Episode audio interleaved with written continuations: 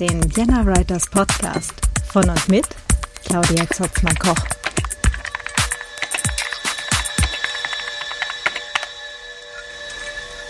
Hallo und herzlich willkommen zum Vienna Writers Podcast.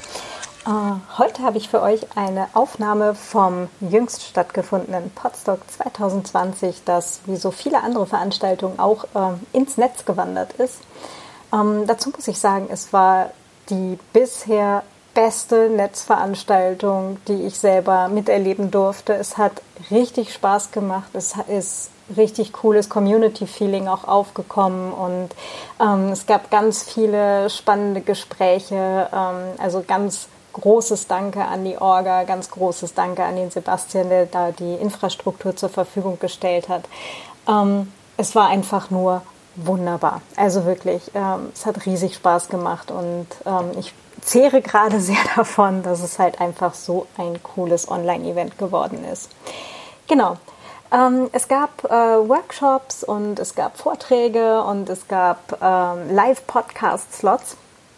Mm, und ja, wir haben uns dann äh, spontan ähm, dazu entschlossen, ein Podcast Roulette äh, zu spielen. Also der Vorschlag kam vom Fellow Nerd. Das wäre doch eigentlich eine ganz nette ähm, Geschichte, das mal zu machen und haben dann ähm, quasi sehr kurzfristig ähm, ja, äh, uns entschlossen, wer jetzt diesen folgenden Slot äh, bespielen wird. Und ihr hört jetzt gleich äh, die Judith, den Herrn Zweikatz, den Erik und mich, ähm, wie wir uns darüber unterhalten, ähm, wie Literatur und äh, Gesellschaft letztendlich zusammenspielen, beziehungsweise inwieweit Literatur vielleicht auch ein etwas zeitverzögerter Spiegel von gesellschaftlichen Entwicklungen ist und sein kann. Und ja, ähm, wünsche euch dabei ganz viel Spaß. Sehr schön. Ja. Ja. Also dann äh, willkommen quasi an äh, Kaffeemaschine B. ähm, wir spielen jetzt hier gerade quasi Podcast Roulette. Das war eine ähm, eine spontane Idee von Freitagabend, glaube ich, mit äh, wir könnten doch eigentlich alle mal gucken ähm, und ähm, quasi auslosen, wer sich äh, einfach mal spontan hier äh, eine Stunde lang miteinander unterhalten soll. Und ähm, dann haben wir das aber irgendwie gestern Abend ein bisschen verpeilt mit dem Auslosen und ähm, haben dann geschrieben, okay, ähm, wir starfen diesen Slot jetzt ähm, quasi am Vormittag an der Kaffeemaschine und das haben wir jetzt dann äh, auch getan und wir haben jetzt hier ähm, die Judith. Hallo Judith. Hallo Claudia. Den Herrn Zweikatz, der sich noch gemutet hat. Ich grüße, wenn das Mikro an ist. Hi. und den Erik. Hallo Erik. Moin Giorno. genau, und ähm, wir hatten eben gerade uns schon an der Kaffeemaschine festgequatscht, der Herr Zweikatz und ich, ähm, und sind letztendlich gekommen zu einem, äh, ich zitiere das jetzt einfach gerade mal, und ähm, Credits an den Herrn Zweikatz, where no pod has cast before.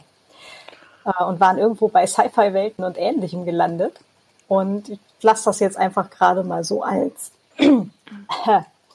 zu viel geredet offensichtlich schon das ganze Wochenende bei einem Podcast-Festival. Wer hätte das gedacht?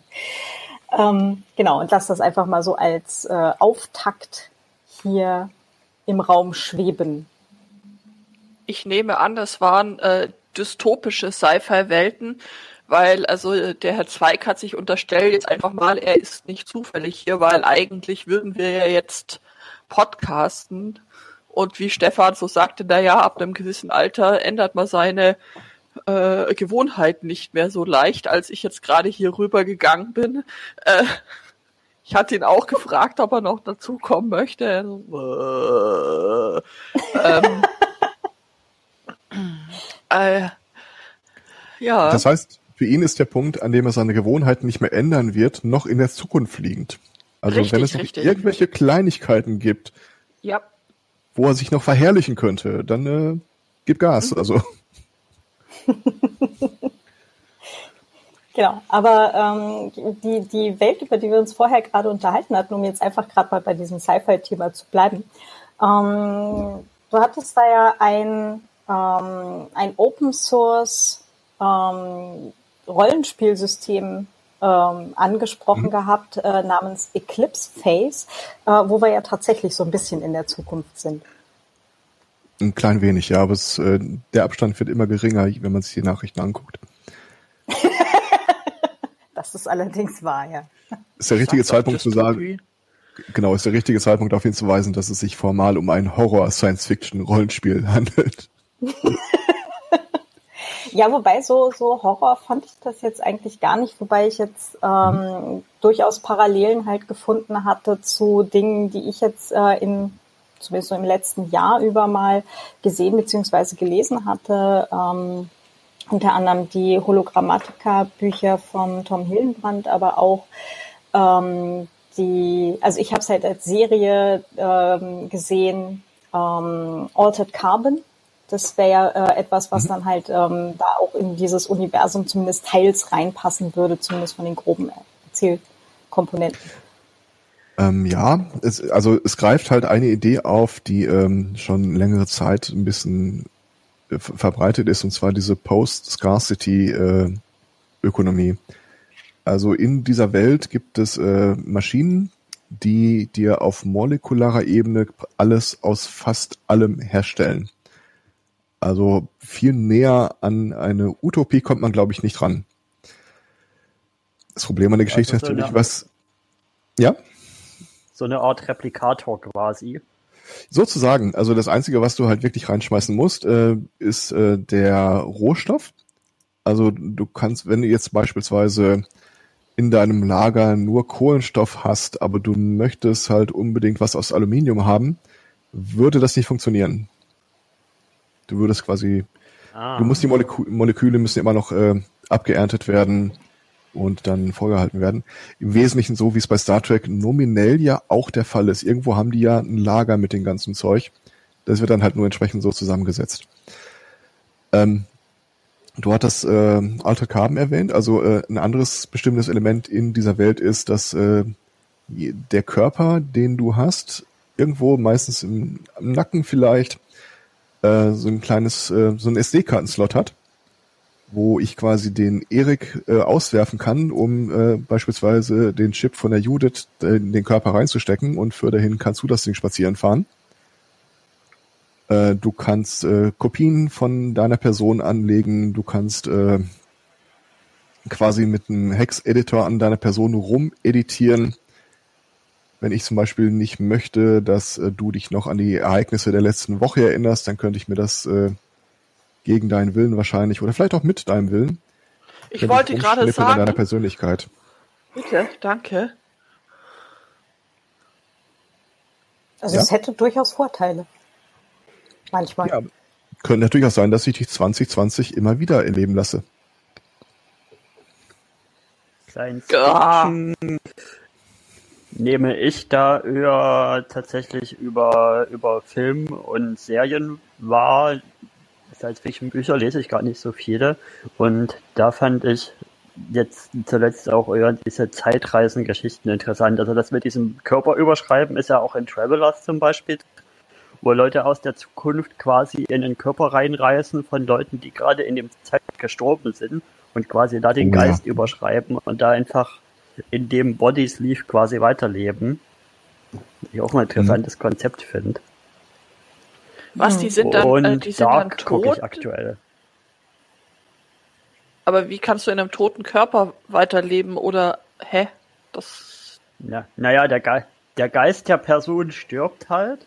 Und ja. da es auch dann in der Zukunft, aus der Leute zurückreisen, gibt es da da Leute, die halt Tabellen führen, welche Person ist zu welchem Zeitpunkt gestorben. Also ab wo, wann wird wo ein Körper frei, in den man quasi, den man quasi wieder neu besetzen kann. Funktioniert das, das, dann für eine Weile oder, oder ähm, kann man den noch ein Jahr verwenden oder ist das dann äh, begrenzt auf äh, nee, also so Originalgeist ist raus und ist äh, noch zwei Wochen haltbar oder so? War das nicht so ein Soweit Versicherungsding? Ich die Serie gesehen habe. Ein Versicherungsding? Soweit ich die Serie gesehen habe. Ich habe halt hauptsächlich die erste Staffel und ein paar Folgen aus der zweiten erst geschafft gehabt. Und da ist es so, ja, die Leute werden halt normalerweise gestorben. Und Also der Geist ist eh weg. Und danach wird es halt komplett überschrieben. Mhm.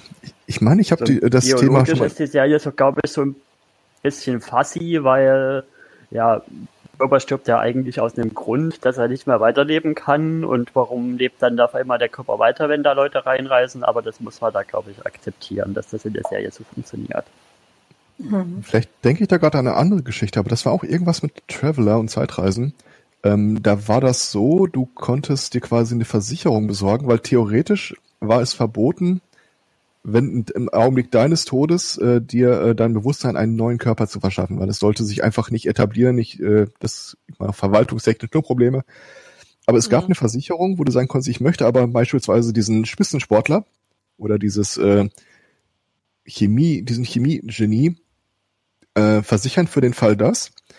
Und dann wurde trotzdem ein Körper aus der Zukunft für dich äh, in diese Situation geschickt so dass dein zerschmetterter Körper, der eigentlich tot gewesen wäre, mhm. dann äh, ausgetauscht wurde gegen einen anderen und du wurdest quasi nur als Backup da reingefügt. Äh, ich finde das immer eine ganz interessante Frage mit diesen, mit diesen Zeitreisen. In welche Zeit würde man denn reisen wollen, wenn das überhaupt, also wenn das ginge vorwärts, rückwärts, seitwärts in ein anderes Universum? In eine Parallel, also in einen Parallelstrang. Wie seht ihr denn das? Ich glaube, es ruht nicht viel Segen auf der ganzen Vorstellung. Es gibt erzählerisch einfach nicht viel her. Im Wesentlichen sind es doch immer Abwandlungen von äh, all diesen Was wäre, wenn äh, Geschichten. Ist eigentlich hm. äh, Magie oder äh, du, du wechselst äh, auf eine Parallelwelt. Hm. Ich bin da so ein Fan von diesen Hard-Sci-Fi-Geschichten, aber ja. Nee, vielleicht nur kurz zur Beantwortung der Frage. Also ähm, mich würde tatsächlich eher rückwärts interessieren, weil ich mich, glaube ich, einfach total gerne mal mit ein paar Leuten unterhalten würde. Weil ich einfach total gerne wissen würde, was sind das eigentlich für Menschen gewesen. Ähm, vor allem so Leute, von denen man halt wirklich vielleicht eine schriftliche Überlieferung hat. Ne? Und, ähm, und da würde also ich würde zum Beispiel total gerne mich mal mit Aristoteles unterhalten. Wäre so ein Ding von ähm, einfach mal rausfinden, wie hatten der tatsächlich so getickt? Weil du liest zwar halt ähm, irgendwo mal so die, die Werke und so halt im, im, im Studium, aber ähm, es ist halt trotzdem immer noch eine Abstraktionsebene äh, mhm. zwischen ähm, schriftlichem Werk ja, und, ähm, und dem Menschen dahinter. Oder äh, Schelling würde ich auch total gerne irgendwie mal mitreden. Das äh, und Goethe fände ich auch total interessant. Also ähm, weil man sich natürlich irgendwie vorstellen kann, äh, ne, man sieht halt auch noch irgendwie ähm, keine Ahnung, teilweise bis zu Möbelstücken und so, ähm, was die Person mal hatte und, und wie mhm. er halt geschrieben hat, aber ähm, und wie viel, wie viel Wortwitz halt irgendwie so in den, in den Büchern halt drin sind. Ne? Das ist ja, ähm, aber ja, also das, das täte mich tatsächlich total interessieren. Da würde ich einen Kontrapunkt anbringen. Ich finde, wenn du das möchtest, solltest du in die Zukunft reisen, nicht in die Vergangenheit. Äh, so Werte wie äh, Accelerando oder hier ähm, Rapture of the Nerds, diese Kooperation von Stross und Dr. Rowe. Ähm, wenn die Technik einfach so einen Schritt nach vorne macht, dass du rückwärts äh, aus dem Jetzt-Zeitpunkt äh, eruieren kannst, wie denn die Person damals gewesen wäre und äh, die quasi digital in die Jetztzeit äh, projizieren könntest. Weil dir wäre, glaube ich, auch viel mehr geholfen mit einem äh, Brecht oder was, äh, wen du gerne sprechen würdest, der in der Jetztzeit angekommen ist, um sich auch mit dir unterhalten zu können, als einer, bei dem du vor der Tür stehst und hat keine Ahnung, wer du bist und der würde sich auch nicht mit dir abgeben wollen. Ja, aber der, die, die tatsächliche gesellschaftliche Umgebung ist ja ein, ein extrem prägendes äh, Merkmal. Und die würde ich ja auch gerne sehen wollen. Weil ähm, eine Person ist ja nicht so, wie sie ist, einfach irgendwo im leeren Raum, sondern eine Person ist, wie sie ist, durch äh, die Gesellschaft und halt die Umstände äh, der Welt, die sie halt prägen. Und wenn man jetzt halt ein, ein Schelling oder halt ein äh, Aristoteles nach heute transportiert, sind die erstmal wahrscheinlich zwei Jahre damit beschäftigt, sich in dieser Welt hier zurechtzufinden. Und dann hast du auch eigentlich nicht mehr viel übrig von dem, wie die Personen mal gedacht haben. Aber die sprechen dann zum Beispiel deine Sprache. Das kann man ja noch lösen. Achso, Altgriechisch? Ach Gott. Ja, da muss ich es halt doch nochmal lernen. Also Goethe würde zum Beispiel äh, funktionieren. Da bin ich mir, da bin ich mir relativ sicher. Das äh, ist nicht so weit weg, dass man sich nicht mit dem unterhalten könnte. Ich meine, man Aber hört, finde, er hat Goethe, der YouTube-Kanal würde dem Ganzen schon irgendwas wegnehmen. Oder man müsste erst so weit in die Zukunft reisen, bis ein Universalübersetzer erfunden ist und den dann mitnehmen zurück in die Zeit, um mit den Leuten reden zu können. Ich wüsste In zum Beispiel sehr gerne, wer Shakespeare wirklich war und ich Oh würde dann auch gerne mal eben in diesem Globe Theater drin stehen und äh, mir angucken, wie sieht so eine zeitgenössische äh, Shakespeare-Aufführung aus. Und Passen zwei Leute da rein. Ich möchte mit. Die profane Auflösung ist natürlich, wenn ihr mit einer Zeitreise zurück könnt, um das anzugucken, ist die wahrscheinlichste Antwort, es ist eine Zeitreise da gewesen. ihr Das seid hat er quasi doch auch schon mal wer. eures Nachbarn in der Vergangenheit entdeckt.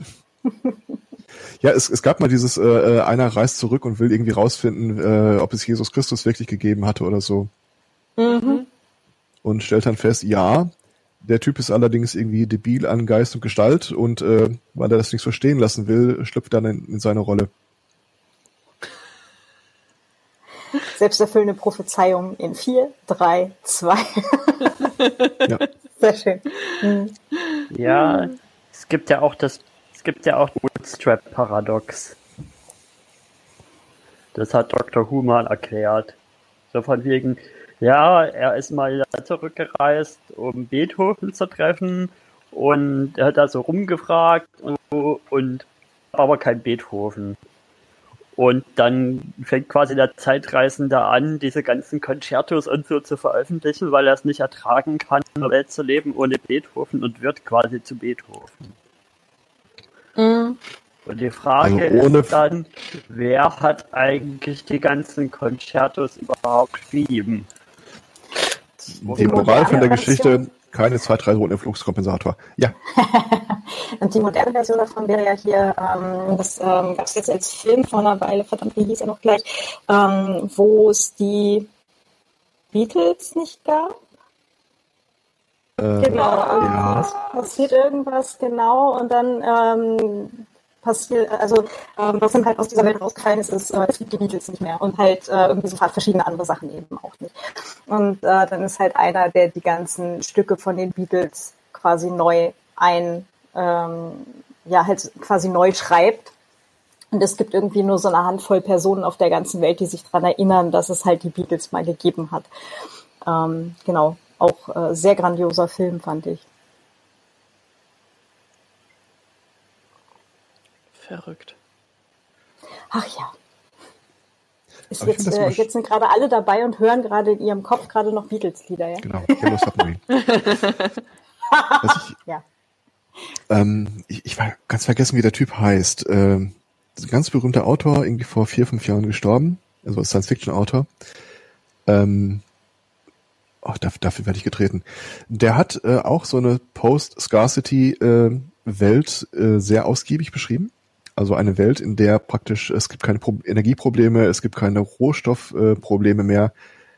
De facto würde man im ersten Augenblick glauben, es gibt überhaupt kein Potenzial mehr, Konflikt unter den Menschen äh, zu haben. Ähm, ich finde es immer noch schön, wie man dann in dieser Welt trotzdem noch Konflikte findet, die sich eigentlich praktisch gar nicht umgehen lassen. Aber dann doch erst recht. Also ich meine, dann, äh, wenn alles sicher ist, also die Rohstoffversorgung, dann wird den Menschen langweilig. Und wenn den Menschen langweilig wird, dann kommen sie auf Ideen und dann ist der nächste Konflikt garantiert nicht weit. Also ich, ich finde das immer seltsam, äh, dass man denkt, dass sich so Konflikte lösen lassen. Nein, man schafft halt einfach andere Konflikte. Ian M. Banks war das übrigens. Ähm, meine persönliche Arbeitstheorie von guter Science Fiction ist ja, sich eine Zukunft vorstellen zu können, für die man selber nicht gut genug ist. Wenn du dort leben würdest, würdest du quasi eigentlich Konflikte entweder auf der ersten Ebene direkt um die Rohstoffe oder abstrahierten Ebenen drüber quasi Zugang Rohstoffen, Wege zu blockieren, wer hat die Hoheit über die Wege und so weiter. Und wenn's, wenn dieses Rohstoffproblem ausgemerzt ist, dann würde ich auch nicht warum da. Also da würde ich sagen, dass ein großer Teil der Masse einfach weg ist. Ich glaube, es würde für die ersten 200 Jahre gelten. Aber irgendwann entdeckst du wahrscheinlich trotzdem noch irgendeine Form von äh, du, die dich befähigt, andere Leute etwas tun zu lassen, die dir dann noch ein Gefühl der Sicherheit gibt, weil du hast ja dann noch etwas, was du bewahren möchtest. Wie wäre das denn beispielsweise, wenn sich äh, so ein paar Konservative äh, finden, die sagen, diese Welt, die wir jetzt hier gerade haben, ist aber gar nicht so, wie äh, unser Schöpfer sich die vorgestellt hat. Und ihr seid auch gar nicht mehr, ihr seid quasi vom Glauben abgekommen und wir wollen dagegen vorgehen. Wie wäre, wenn in dieser Welt, in der das alles möglich ist, jemand äh, ein Virus schreiben würde, der, äh, ich, ich glaube, in Glashaus von Stross war das mal so ein Szenario. Ähm, die halbe Galaxie liegt im Krieg miteinander, aber niemand weiß es. Weil äh, die Art und Weise, wie du in dieser Welt reist, ist halt so, du äh, gehst in so ein technisches Gerät, das dich von A nach B transferiert aber im Zuge dieses Transfers ähm, wirst du umprogrammiert, so dass deine Loyalität plötzlich jemand angehört. Es gibt äh, Fronten, wer gerade welche Station erobert hat oder so, aber niemand in dieser Galaxie weiß von diesem galaxieweiten Krieg. Wäre auch ein Konflikt, wenn man darauf stößt. Wenn du eine Chance hast, das lange zu, genug zu wissen, ja und das andere mitzuteilen, weil da wo, da, wo du bist, könntest du was Wissen wahrscheinlich nicht weitertreiben. Das ist das Bizarre. Mhm. Da wärst du halt wieder im Grunde, obwohl alle Probleme nominell gelöst sind, einfach nur ein Zahnrad in einer Maschine. Und die Vorstellung, äh, da irgendwie, äh, dass die Dinge nicht so sind, wie die Dinge sein sollten und mal in eine wie auch immer geartete ideale Vergangenheit zurück muss, ist ja wirklich kein Science Fiction. Da kannst du irgendwelche alt-righten Vordenker fragen. Da gibt's Leute, die hm, wirklich ja, also die ganze Welt in die Vergangenheit zurückbomben wollen, um in einem wie auch immer gearteten Mittelalter idealisierten rauszukommen, das äh, wo dann irgendwie die Dinge so gut sein sollen, wie sie noch nie waren. Wobei wir jetzt natürlich halt auch die Vorstellung haben, dass äh, Freiheit, Selbstverwirklichung, gegebenenfalls demokratische Ideen, alles, was wir halt jetzt von unserem heutigen Standpunkt aus als ähm, menschliche Ideale letztendlich oder halt auch Ideale für das äh, für die Gesellschaft, ähm, die wir jetzt halt für uns hochhalten, dass die dann halt auch für alle anderen Gesellschaften so gelten würden. Na, also wir gehen natürlich mit, äh, mit unserem eigenen Gedanken und unserem eigenen Weltbild da jetzt halt auch dran. Na, und dann ist natürlich auch die Frage, ähm, gilt das halt auch eben für diese Welt, wo vielleicht Leute umprogrammiert werden, um dann halt in die jeweiligen Systeme reinzupassen? Oder ist das nicht für diese Welt, für diese Gesellschaft letztendlich das Ideal? Und wäre dann nicht ein demokratischer Gedanke, der auch auf äh, Selbstverwirklichung und ähm, hehre Ideale, wie wir sie haben, ähm, wäre das nicht dann quasi eher der, der Sand im Getriebe? Ich glaube, der Sand im Getriebe wäre in erster Linie, dass wir als Affen, die gerade jüngst vom Baum runtergeklettert sind, äh, kein Konzept dafür haben, was in so einer Welt einfach Befriedigung äh, verschafft. Ich glaube, dass. Lass mich kurz Douglas Adams zitieren. Schon die Bäume sind ein Holzweg gewesen. Wir Menschen hätten das ja. Wasser nie verlassen sollen. Am Anfang steht der Mensch vom Baum, was allen Hals als Schritt in die falsche Richtung betrachtet wurde. Ähm, also das Konzept beispielsweise Hausfrau und Mutter und sich um die Kinder kümmern wird halt schwierig, wenn du de facto unsterblich bist und es keinen Job gibt, der getan werden muss. Jo, ähm, drolliges Phänomen ist auch hier die Geschichte von, ich, ich weiß immer nicht, wie man den Namen ausspricht, Liu Chichin, äh, der Autor von diesem äh, äh, das Drei-Körper-Problem oder äh, äh, mhm. wie ist das andere? The Dark Forest. Sagt euch das was? Ist es auf meinem Nö, aber sprich weiter. ähm, ich glaube, Christopher äh, macht da gerade den Kapitel für Kapitel Lesepodcast so ein Dreikörperproblem. Ja. Ähm, ich, ich liebe diesen Roman all dieweil. Ähm, der Autor ist äh, chinesischer Abstammung und äh, der bricht so ein bisschen mit all den üblichen Erzählmustern, wie wir die hier äh, so gewohnt sind, mit dieser die Heldenreise, ähm, die Wendung, die Auflösung. Ähm, der Roman beginnt so ein bisschen, also ich lasse jetzt viel weg. Zum einen, um es nicht zu spoilern, zum anderen, das wird auch ein bisschen unnötig weit ausufern. Äh, der beginnt so ein bisschen mit der Überlegung, die wir hier ja auch haben, äh, wo sind denn eigentlich alle, wenn wir so in äh, unsere Galaxie rausweichen? Wir finden ja keinerlei Hinweise auf andere äh, Lebewesen. Und die Aufklärung in diesem Roman ist so ein bisschen das äh, dunkle Waldphänomen, dass äh, wenn du der Einzige bist, der in einem dunklen Wald plötzlich äh, eine Fackel anzündet oder eine Taschenlampe benutzt, du dich äh, halt zum Ziel machst von für Raubtiere oder Jäger. Und sie kommen darauf, ja, es gibt durchaus äh, Leben in diesem Universum. Das Problem ist halt, wenn zwei Zivilisationen aufeinanderstoßen, gibt es eigentlich nur zwei mögliche Szenarien. Entweder ähm, der, der den anderen entdeckt, hat friedliche Absichten.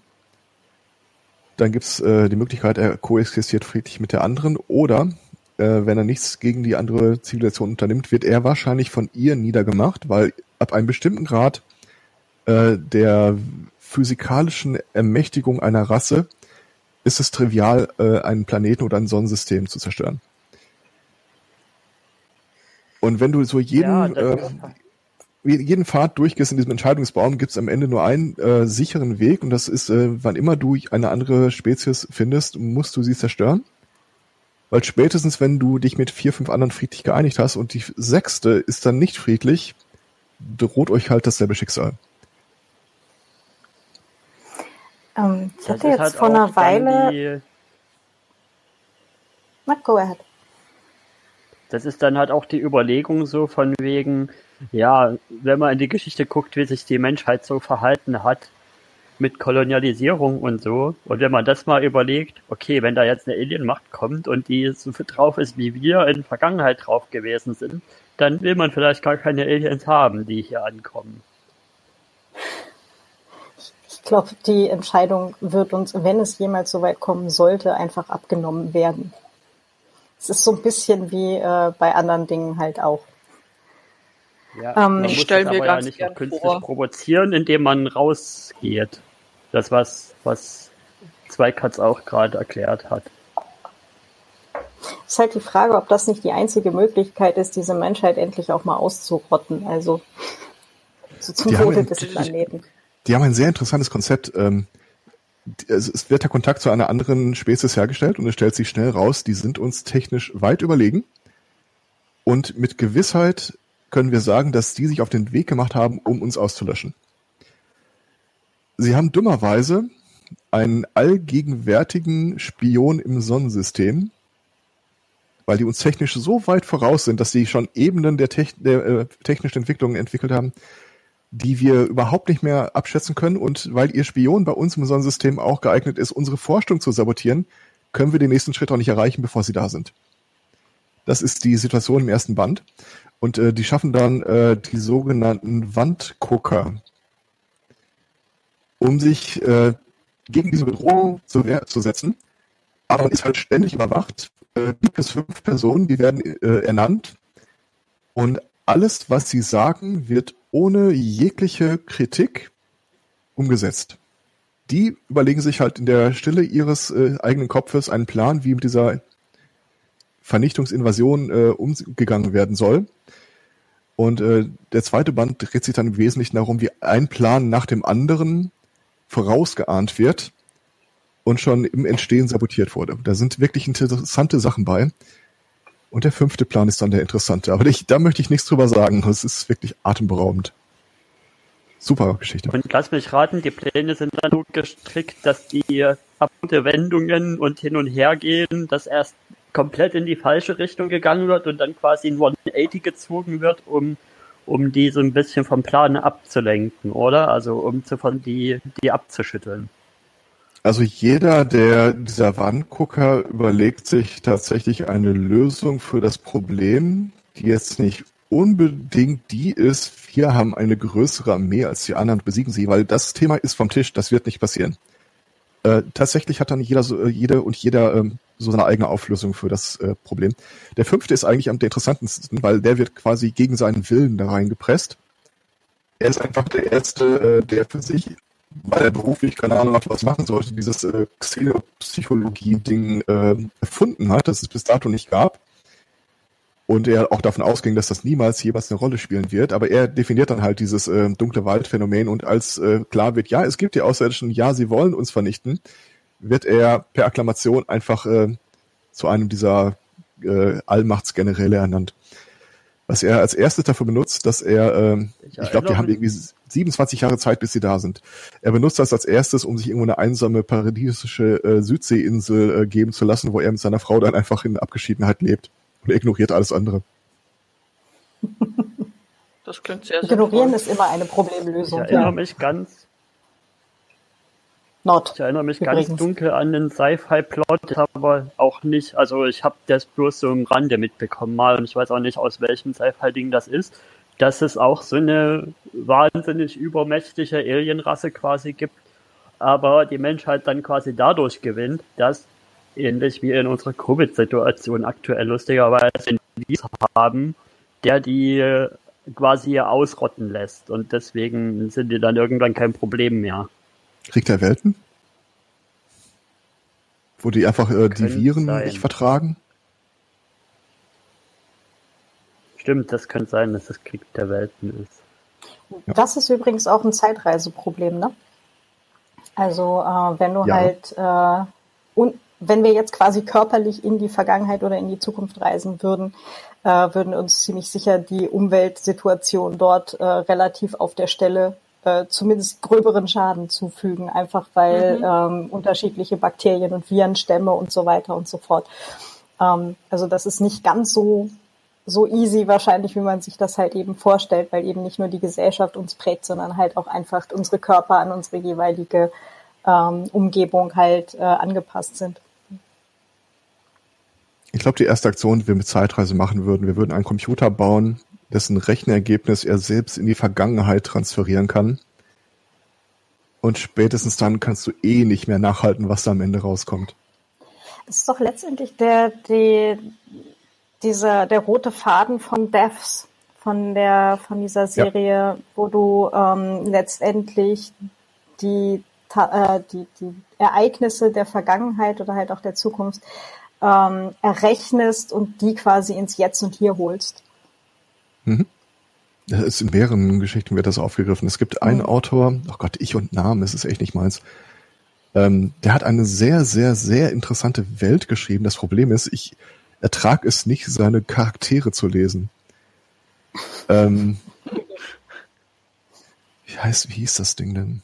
Also sinngemäß äh, ist halt auch so eine Post-Scarcity-Gesellschaft und äh, das Einzige, was wirklich noch relevant ist, ist der Raumflug von A nach B, äh, weil du dann quasi immer notgedrungen in die Vergangenheit reist. In dem Sinne, ich bin jetzt 150 Jahre unterwegs, um das andere Sonnensystem zu erreichen. Und die, die ich dort finde, denen fehlen 150 Jahre in der Entwicklung im Vergleich dazu, wo ich herkomme. Also ist das so eine ähm, gefühlte Reise in die äh, kulturelle Vergangenheit. Abgesehen von den Leuten auf den Raumschiffen, weil die kommen quasi da, wo sie herkommen, immer vom äh, neuesten Stand der Entwicklung.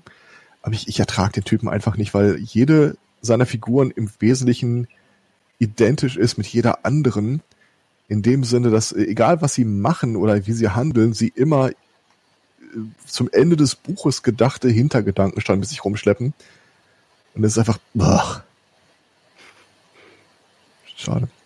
Naja, Ah. Ich glaube, ich würde gar nicht ja. in die Vergangenheit Vielleicht mal noch ein anderes, vielleicht mal noch mal ein anderes Thema, wo, wo ich jetzt gerade schon bei Covid war, was, was ich mir, was ich mich immer wieder wundere aktuell ist, wo geht jetzt einfach die Fiction hin, nachdem jetzt das Covid-Ding passiert ist? Was wird das mit Fiction machen? was wird sich da ändern? Wo werden Sachen vielleicht jetzt anders geschrieben? Der Fokus sich verändern? Das fände ich mega spannend zu gucken, ja, wie das weitergeht. Sowohl in Serien, Filmen als auch in Büchern und so weiter. Also ich glaube, die ersten Covid-19-Romane ähm, sind halt im Self-Publishing-Bereich gekommen. Ich glaube, das war schon im April. Also das ging wirklich rasend schnell, dass das Thema halt, ähm, dass das Thema halt äh, aufgegriffen wurde und halt auch äh, literarisch verwertet. Wobei, äh, helft mir mal bitte kurz aus, es gab ja einen ähm, tatsächlich schon einen Roman mit einem Killer-Virus, äh, auf den dann halt auch ähm, gerade so im, im April, Mai ziemlich referenziert wurde. Oh, da. Somit, der hat das alles vorhergesehen und überhaupt, ähm, verdammte Axt. Hieß der Typ Nostradamus, hat einen langen Bart, was? hm. hm. Apropos, hat schon irgendjemand nachgeguckt, was Nostradamus zu 2020 geschrieben hat oder hat er vorsichtshalber bei 2019 aufgehört? Das Blatt wurde verbrannt. Also, wenn ich er gewesen. Das Kalenderblatt so raus. Und unter dem Begriff dystopische Science Fiction also habe ich auch. Den einzigen Vergleich,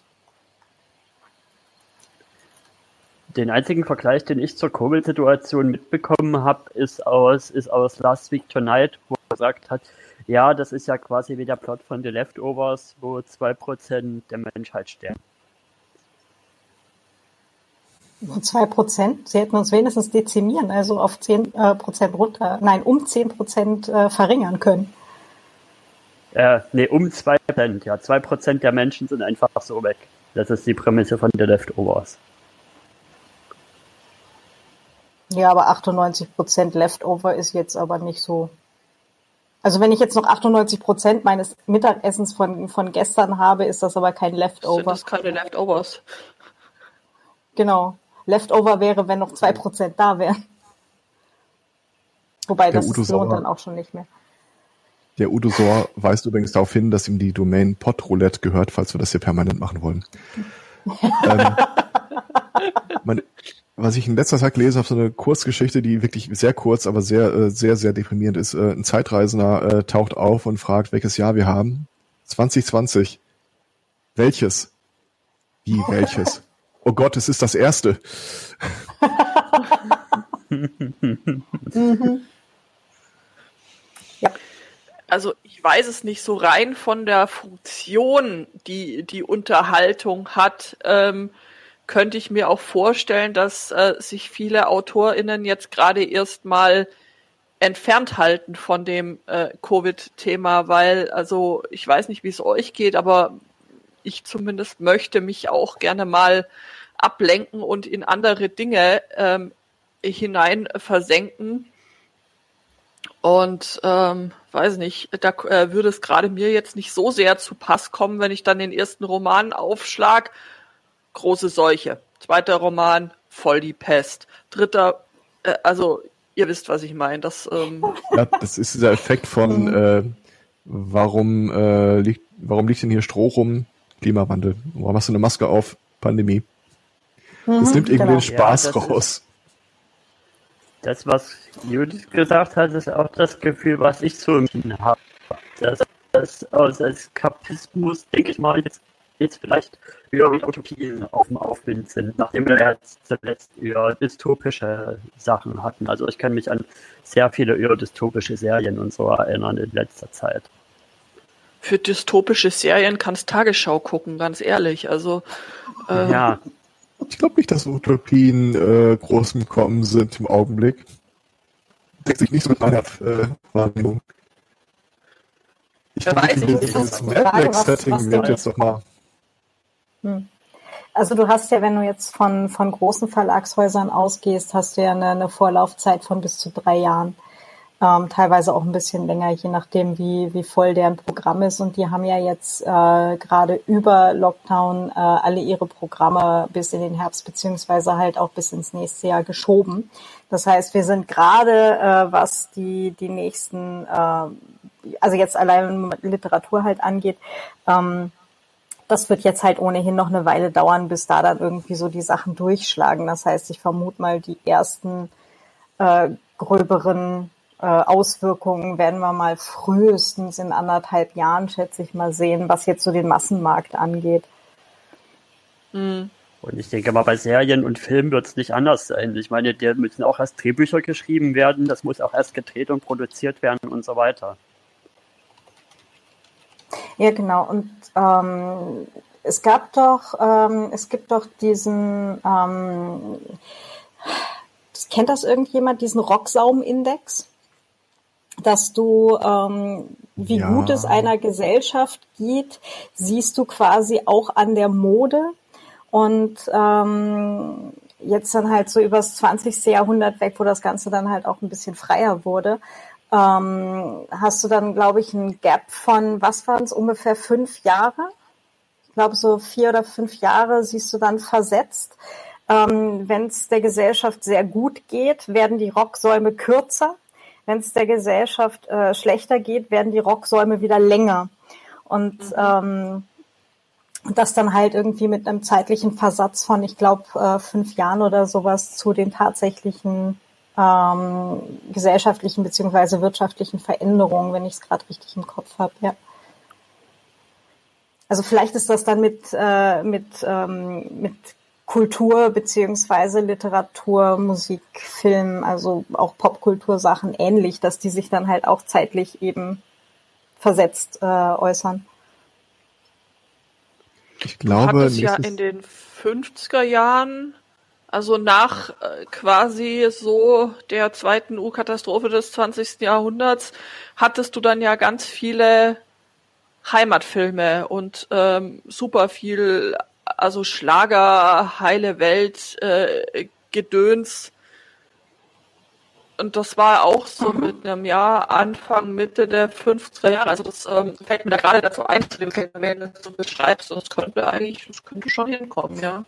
Genau. Plus zusätzlich, und jetzt kommt der etwas deprimierende Teil dazu, du hast in, gerade in den 50er Jahren, nachdem ähm, hast du ein, sehr viel, ähm, sehr viele halt auch bildhafte äh, Ausdrücke oder halt ähm, filmische Darstellungen und in der Popkultur ist halt angekommen, wie ähm, äh, halt irgendwie Frauen sehr erniedrigt wurden letztendlich auch. Weißt du, so diese Werbung von dem, von der knienden Frau in dem hübschen Kleidchen, die geschminkt und mit hohen Absätzen äh, dann ihr Mann die Puschen irgendwie so anzieht und solche Sachen.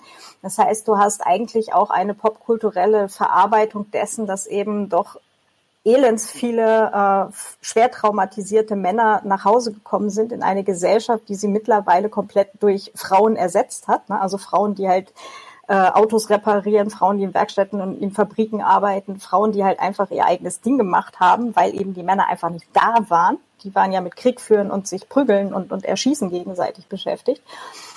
Schwer traumatisierte Männer kommen nach Hause, finden sich als nicht mehr äh, notwendig vor. Ja, und, ähm, und die Verarbeitung dessen findest du dann halt auch in der Popkultur der 50er Jahre wieder. Also es kommt ja auch nochmal so ja. als, als extra Layer da drauf. Das bisschen Haushalt macht sich doch von allein, sagt mein Mann. Ja, genau. Ja. Mhm. Mhm. Jetzt kannst du liegen bleiben. Nee, ähm, also ganz, ähm, ganz interessante Sache, wie sich, ähm, wie sich halt gesellschaftliche Entwicklung letztendlich auch ähm, dann in der Kultur ähm, widerspiegeln, mhm. ja. Ja, behaupte ja, das dominierende Thema in der Science Fiction in den nächsten Jahren wird sich auf den Klimawandel beziehen. Und ich vermute mal, dass es auch nächstes Jahr hier so bei uns anfängt. Es, fängt, es gibt so die ersten Fälle von äh, Staaten treffen konkrete Vorbereitungen zur Mitigation der Probleme, die damit einhergehen. Ich glaube, es war Key Island oder so wo einfach per Erlass der, äh, des Bundesstaates äh, Häuser nicht mehr versichert werden können gegen Wasserschäden. Weil sich da also so ein Markt etabliert hat, dass Leute irgendwie sich ein, eine Villa kaufen, nah am Ufer gelegen und äh, die lassen die versichern und kassieren dann irgendwie Jahr für Jahr einfach die äh, Versicherungssumme dafür, wenn dann natürlich ein Schaden entstanden ist. Und spätestens, wenn dann auch in anderen Ländern so Sachen anfangen wie, komm, lass uns mal irgendwie Gefahrgutlager äh, per Gesetz einfach nicht mehr so und so äh, weit unter normal Null oder über normal Null setzen, dass sich dann so langsam durchsetzen wird, äh, ja, die Scheiße kommt, ja, die Scheiße ist nicht mehr abzuwenden und anstatt was dagegen getun zu haben, gucken sie jetzt einfach nur, wie sie ähm, Wertanlagen äh, sichern können. Und ich glaube, das wird der dominante Faktor sein, muss es auch sein. Es sei denn, Science Fiction macht so eine alternative Realität auf, die in der Vergangenheit schon divergiert und nicht in unserer Zukunft spielt, sondern in der Zukunft der 50er Jahre oder so. Hm. Ich würde eher auf Letzteres tippen. Ähm, und ja, äh, was mich ohnehin gewundert hat die ganze Zeit, aber das äh, ist vielleicht eine, eine, eine sehr menschliche äh, Herangehensweise, ähm, dass was wir jetzt dann auch mit Covid gesehen haben, aber halt auch äh, vorher schon in der Diskussion zum Klimawandel, dass alle davon ausgehen, dass es immer so weitergeht wie die letzten 80, 90, 100 Jahre. Ja, und dass ja. du halt davon ausgehst, wir haben jetzt hier äh, unser, unser System, ja, und äh, das wird einfach immer so weiterlaufen.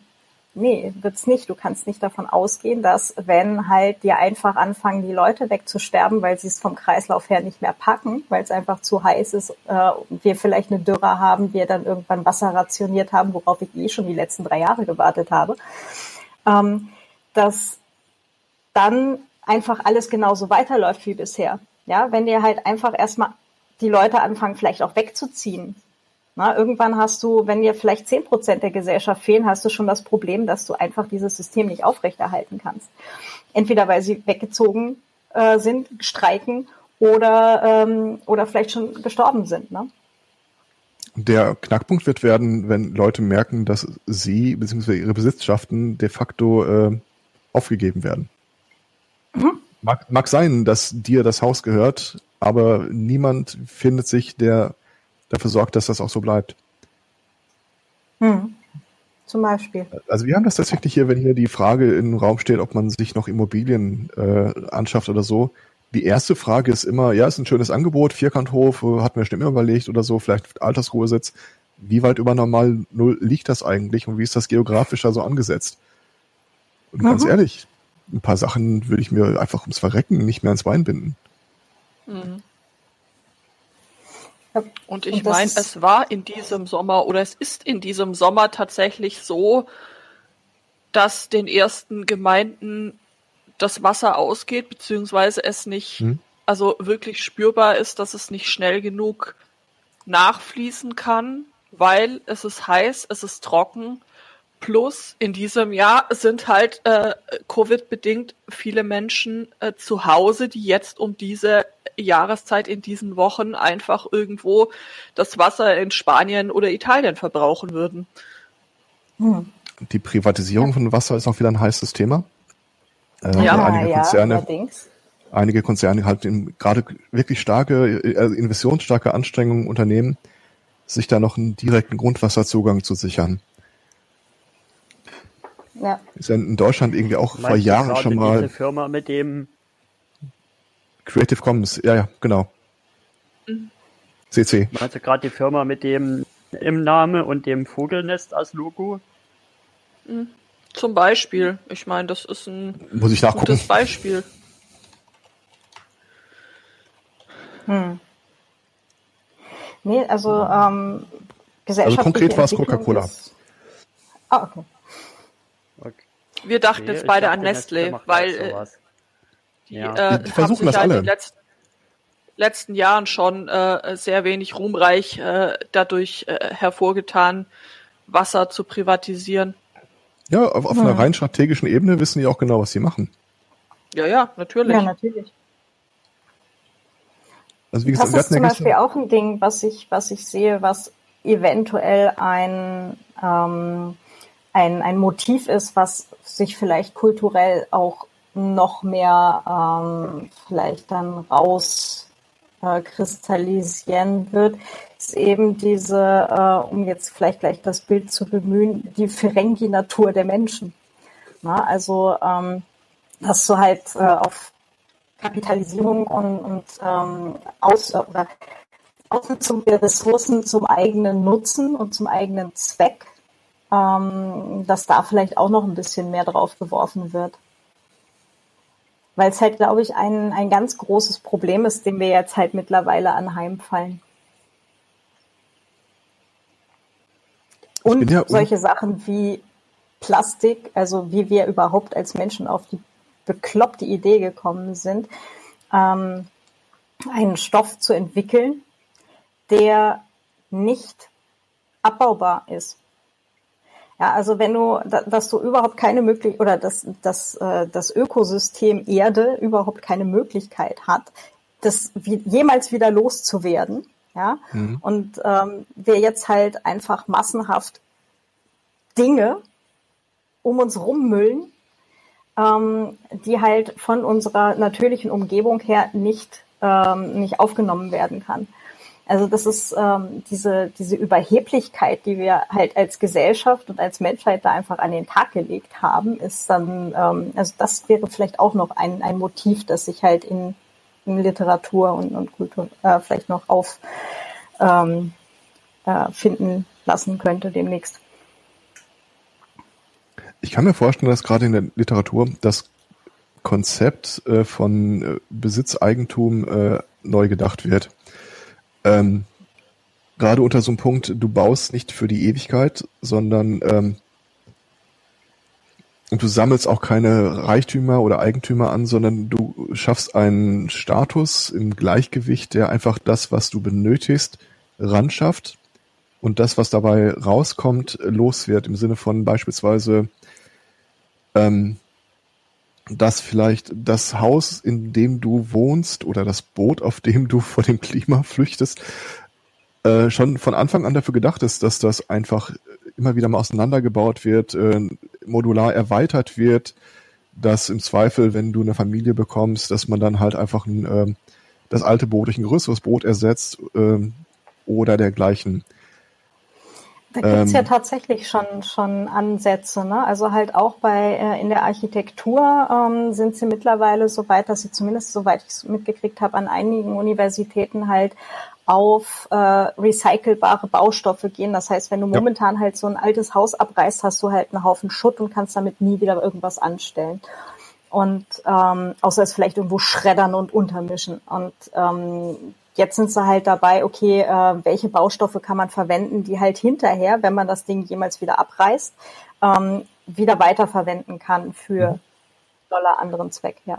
In dem ja, Buch von Dr. Rowe Walkabout greift er das prominent auf. Ähm, da hast du dann im Zweifel einen Computer, der sagt dir halt, wo wurde mal was verbaut und wo musst du hingehen, um es dir zu besorgen, um eine Baumaßnahme hier umzusetzen. Auch schön. Ich habe noch eine zynische um, Frage. Was glaubt ihr, wie weit wir sind wir noch entfernt von davon, dass das Polkappenschmelzen einfach dann anfängt, so Effekte zu haben, dass wir anfangen, den Südpol zu besiedeln? Weil da ist ja noch Land, was noch nicht besiedelt ist und wenn da eh kein Eis mehr ist, da lass uns das doch mal besiedeln. Der Südpol hat nicht genug Berge, um das äh, plausibel zu machen. Das wird einfach okay. untergehen. Außerdem wohnen da eh die Nazis, ah. wenn du eine zynische Antwort auf deine zynische Frage wohnen. Genau. Ich habe ja mal diese Theorie formuliert, dass äh, die Kaiserpinguine irgendwann alle anderen Pinguine in die Eisminen schicken werden und ein Militärregime auf dem Südpol starten. Da willst du einfach nicht hin. Das ist, äh, das ist echt übel. ja, also ich Zweifel daran, dass, ähm, dass wir wirklich insgesamt noch sehr lange mit äh, unseren aktuellen Gesellschaftsformen äh, weitermachen können. Ja. Und ähm, ich sehe das eher, dass wir, ähm, dass wir alle früher oder später in unserem Leben jetzt dann tatsächlich noch unser Päckchen packen und zu sehen, wo wir halt hin können. Also die, das sehe ich tatsächlich als realistische Zukunftsoption mit, ähm, ich habe jetzt hier meinen kleinen Handwagen mit Dingen, die ich tatsächlich irgendwie mitnehmen möchte und ähm, werde dann zusehen, wo, wo es tatsächlich noch besiedlungsfähiges Land gibt. Ich vermute, dass sich auch äh, das Konzept von Nation, Staat oder Gemeinschaft grundsätzlich ändern wird, sobald ein hm. Staat, der ja im Wesentlichen ein mehr oder weniger von äh, Irrungen zusammengewürfelt umkreister Bereich ist, sich einfach nicht mehr um alle Probleme kümmern kann, nicht will oder nicht genug Geld hat, sondern es geht einfach wirklich nicht mehr. Ähm, die, ach, ich und Namen, äh, Guido, Guido, Giro, es gibt äh, eine, eine Wissenschaftlerin, die schon äh, auf EU-Ebene schon die ganze Zeit dafür wirbt, dass man so Verwaltungseinheiten innerhalb der EU einfach viel kleiner macht. Dass man sagt, äh, wenn es darum geht, wo äh, Geldmittel hingeschoben werden, dann fängt man nicht bei den großen Einheiten an, bei den Nationen, die das dann weiterverteilen, sondern er bewirbt sich beispielsweise als äh, Dorf, als Landkreis, äh, als Stadtteil, weil im Zweifel halt die Leute vor Ort ein viel besseres Gefühl dafür haben, was ist hier dringend notwendig und was nicht. Und ich vermute mal, es wird so ein bisschen in die Richtung gehen. Äh, wir gucken äh, jeder für sich selbst und die Nachbarn und den Stadtteil, wie die sich selber organisieren können. Und dass die vielleicht auch so gucken, äh, wie machen wir diese Wohnsituation, wenn Entschuldige, nein, ich wollte nur darauf hinweisen, es ist 13 Uhr und äh, der nachfolgende Slot hat jetzt, glaube ich, gerade die Bühne gewonnen. Äh, okay. Entschuldige, dass ich dir da jetzt gerade so mitten in den Satz, ich dachte, ich warte noch kurz das Ende deines Satzes ab, aber ähm, Oh, das kann dauern. Ja. Und an der Stelle ist leider die Aufnahme dann auch äh, abgebrochen. Ähm, auch wenn das Ende jetzt vielleicht ein bisschen plötzlich war. ähm, ich hoffe, ihr habt euch auch ein bisschen was mitnehmen können. Ähm, genau, also ich fand es äh, super spannend. Ich wäre total happy, wenn wir es vielleicht noch, noch mal schaffen, uns äh, vielleicht noch mal ein bisschen gezielter und mit ein bisschen Vorbereitung über das Thema zu unterhalten oder über die vielen Themen eigentlich letztendlich. Ähm, Menschen haben schon behauptet, man könnte ja einen neuen Podcast gründen. Naja, gucken wir mal. Genau, nein, ähm, hat wirklich riesig Spaß äh, gemacht und ich bedanke mich hier auch nochmal ähm, bei den äh, Mitpodcastenden, bei der Judith, beim Erik und beim Herrn Zweikatz und freue mich ganz unglaublich auf ein nächstes Mal. Ja, ähm, ganz herzlichen Dank äh, allen, die zugehört haben. Wer Spaß dran hat, ähm, ihr könnt diesen Podcast und mich unterstützen. Jetzt auch wieder auf Patreon. Ähm, die Steady-Seite, da muss ich nochmal überlegen, wie ich damit weitermache. Ähm, so ganz glücklich bin ich damit momentan nicht. Ähm, aus verschiedenen Gründen. Es gab dazu auch ein, ähm, einen Workshop beim Podstock. Ich muss mal gucken, ob der online gegangen ist, ähm, die Aufzeichnung davon. Wenn ja, kann ich das äh, gerne hier in die Shownotes geben. Dann kriegt ihr da vielleicht auch mal einen ganz guten Überblick, äh, warum einige Kreative halt auch mit diesen Plattformen mh, mm, nicht so ganz glücklich sind. Auf jeden Fall gibt es äh, den Vienna Writers Podcast und meine Autorenseite jetzt auch wieder auf Patreon, ähm, patreon.com slash Vienna Writer. Alle anderen Möglichkeiten, äh, Support auszudrücken, findet ihr auf äh, viennawriter.net slash spenden. Genau. Und ansonsten freue ich mich immer riesig über Feedback. Zum Beispiel als E-Mail ähm, an feedback at viennawriter.net, auf Twitter an @katzotzmann, auf Mastodon an @viennawriter @literatur.social und was gab's noch? Ach ja, genau, als Kommentar direkt hier zur Folge auf viennawriter.net. Genau. Und jetzt wünsche ich euch noch einen ganz tollen Tag. Ähm, ja, ich freue mich sehr, wenn wir vielleicht auch über das Thema in Austausch kommen und ähm, ja, wo auch immer wir uns sonst mal über den Weg laufen, freue ich mich auch sehr darüber, wenn wir uns mal unterhalten. Dann bis die Tage, eure Claudia. Ciao.